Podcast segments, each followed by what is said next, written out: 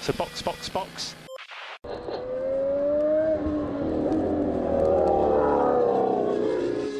Bom dia e bem-vindo ao sprint de notícias do Box Box Box. Tudo o que você precisa saber sobre Fórmula 1 e automobilismo hoje, enquanto você esquenta o café e faz o pão com manteiga na chapa.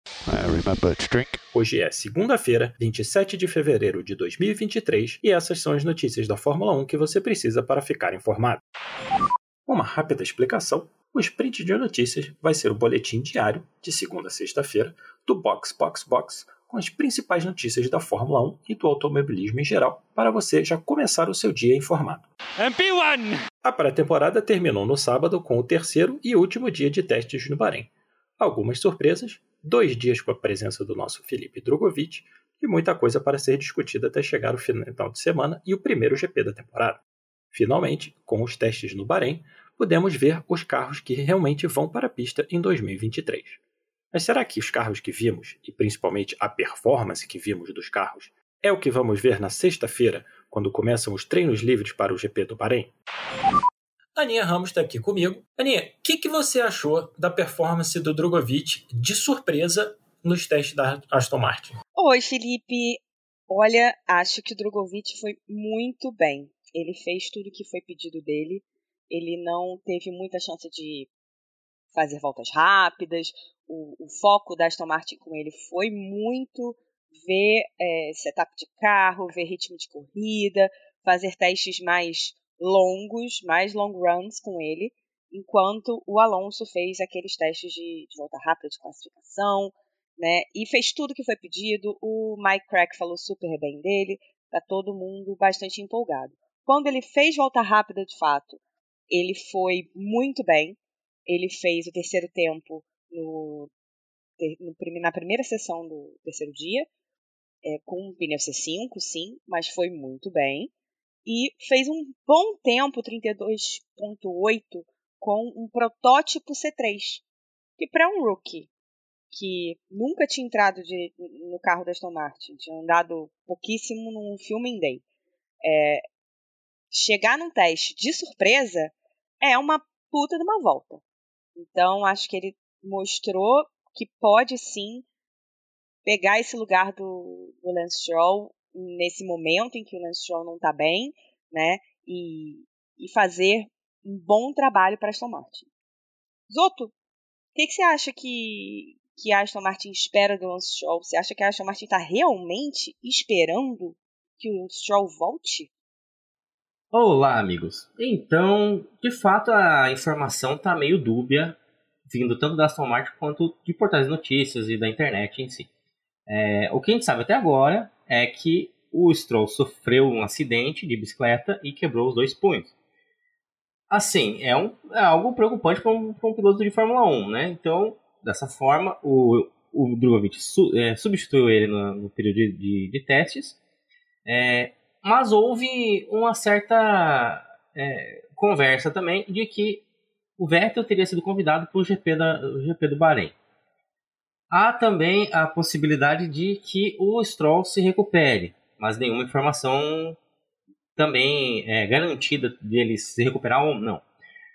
Assim, acho que a, a princípio o que pode fazer o Felipe não estrear na Fórmula 1 nessa semana é o papai Stroll comprar dois braços biônicos para o filho e colocar ele no carro. Então acredito que sim, Drogovic fará estreia e trará o Brasil de novo nos gritos. É, a Aston Martin já uh, colocou um, tweet, já fez uma declaração dizendo que uh, se Lance Stroll não estiver bem para correr, quem corre é o Felipe. Porque como você disse, já estava rolando aí várias histórias de que viria Vettel, já estavam perguntando do Van Dorn. É, mas que bom que eles botaram esse, esse aviso, porque já estava pensando que piloto reserva não serve para nada, né? Sem contar que para o piloto estar numa posição de fazer um bom trabalho, ele tem que se preparar, né? E é, parte dessa preparação é saber o que vai acontecer. Você pegar o Drogovic, que nunca participou de uma corrida de Fórmula 1, na quinta-feira virar para ele e falar assim: amigão, é você. é óbvio que a performance dele vai ser pior do que ela poderia ser se ele já desde o começo tivesse, ó, fica ligado, vai se preparando, né? Porque tem, tem toda uma preparação é, mental para você participar de uma corrida de Fórmula 1. E imagina a preparação mental para participar da sua primeira corrida de Fórmula 1. É o que era diferente do que acontecia com o Huckenberg, né? Que já tinha participado de algumas temporadas e aí estava lá para substituir. Ele sabia que ele estava de sobreaviso, em qualquer momento podia cair num carro como aconteceu no ano passado também, que ele substituiu o Vettel em dois GPs. É bem isso que o Felipe falou, né? Você para a sua primeira corrida, você precisa de uma preparação. Esse foi o intuito da Aston Martin de colocar ele na, no terceiro dia do, dos testes, pelo que é, aparenta ser um, um, um teste ali para ele já se habituando com o carro, porque sim, ele pode ser que corra no, no, no Bahrein. Eu diria 99% de chance. 99,99% ,99 de chance. E, obviamente, vai ser com prazer ter mais uma vez um brasileiro na pista, apesar de, de novo, sendo igual foi com o Pietro Fittipaldi, só substituindo por poucas GPs, mas pelo menos temos aí a bandeira do Brasil de novo na Fórmula 1. Sempre bom. Zoto, obrigado pela sua participação e até a próxima. Valeu, Felipe. Valeu, galera. Até a próxima.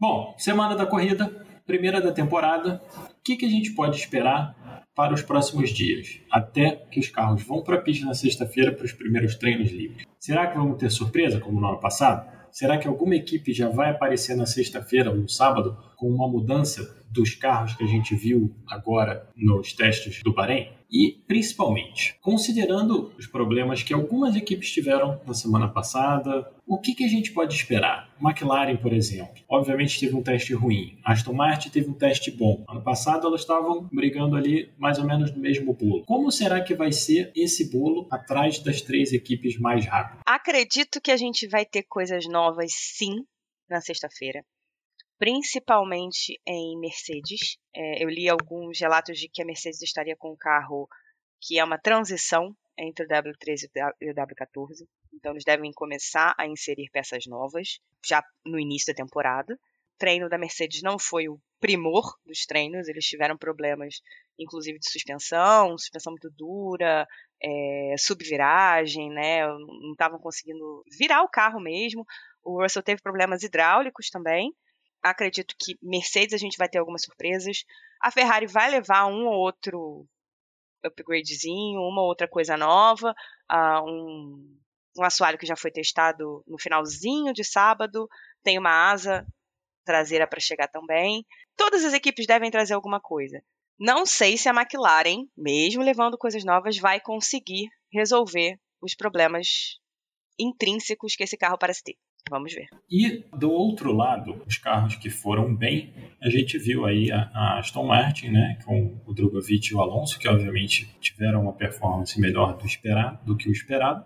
Mas por outro lado, a gente viu Williams e AlphaTauri que ficaram lá atrás em 2022, não mostraram muita coisa. Será que a gente vai ver eles ainda lá atrás, começando essa temporada nova? Acho que começam mais atrás sim. Mas uma coisa que os dois mostraram foi confiabilidade. Foram duas das equipes que mais correram, mais deram voltas. O que é essencial, você já começa bem com um carro que é confiável. O carro tem menos chance de quebrar, então só termina, só, só vence. Né? Como é que é? Tem uma frase. Para chegar em primeiro, primeiro você tem que chegar. Exatamente. Para chegar em primeiro, para chegar em primeiro, primeiro precisa terminar. E eles não, e eles estão tem tudo para conseguirem pelo menos terminar a corrida. Vão evoluir esses carros. Acho que a gente vai ter um midfield aí mais compacto. Ou, de repente, um top 3 que vira top 4 com a Aston Martin. Ana, obrigado pela sua participação. Até a próxima. Muito obrigada. Até a próxima, galera. Fiquem ligados. Se você quiser escutar mais, é só nos procurar no Spotify, Google ou Apple Podcasts. E se quiser saber mais sobre o Box Box Box, estamos no Twitter e Instagram com o nome CastBoxBoxBox. Você pode também mandar um e-mail para podcastboxboxbox.gmail.com. Se quiser dar um apoio para a produção de todo o conteúdo do Box Box Box, pode fazer pelo Pix, a chave é o nosso e-mail, ou usar o apoia.se ou PicPay. Sendo que com estes dois últimos você pode fazer uma assinatura para dar aquela força mensal para o Box Box Box. Tenha uma ótima segunda-feira, uma boa semana, cuidado com a tração na saída das curvas e voltamos amanhã com mais sprint de notícias do Box Box Box. Yuki, that's the end. Thank you. You can jump out. So box, box, box.